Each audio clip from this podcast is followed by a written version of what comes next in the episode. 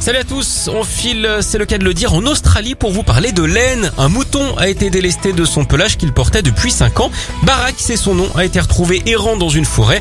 Barak n'avait donc pas de maison, hein, c'est un comble. Et il avait surtout sur lui plus de 35 kilos de fourrure. Il devait l'avoir mauvaise, hein, la laine. Pour info, les moutons doivent être tondus tous les ans pour leur santé, surtout en Australie où le temps est particulièrement chaud et sec. Bref, on vous rassure, Barak va bien. On peut même dire qu'il a évité la tuile. D'ailleurs, savez-vous pourquoi les moutons adorent s'enfuir parce qu'ils aiment se faire la belle. Allez, on enchaîne aux États-Unis avec ce mensonge complètement démesuré pour ne pas aller au boulot. En Arizona, un homme a tout simplement simulé son enlèvement. Il a fini par se faire prendre, mais Brandon avait pourtant fait les choses bien. Il a été retrouvé en race campagne, les mains liées et un bandana dans la bouche. D'après lui, des hommes l'avaient enlevé car son père avait caché une grosse somme d'argent en ville. Il a finalement été trahi par des images de vidéosurveillance qui ont prouvé qu'il avait tout inventé. Tout ça donc pour ne pas aller bosser. Il s'est donc montré trop gourmand, kidnappage au chocolat, comme disent les pâtissiers.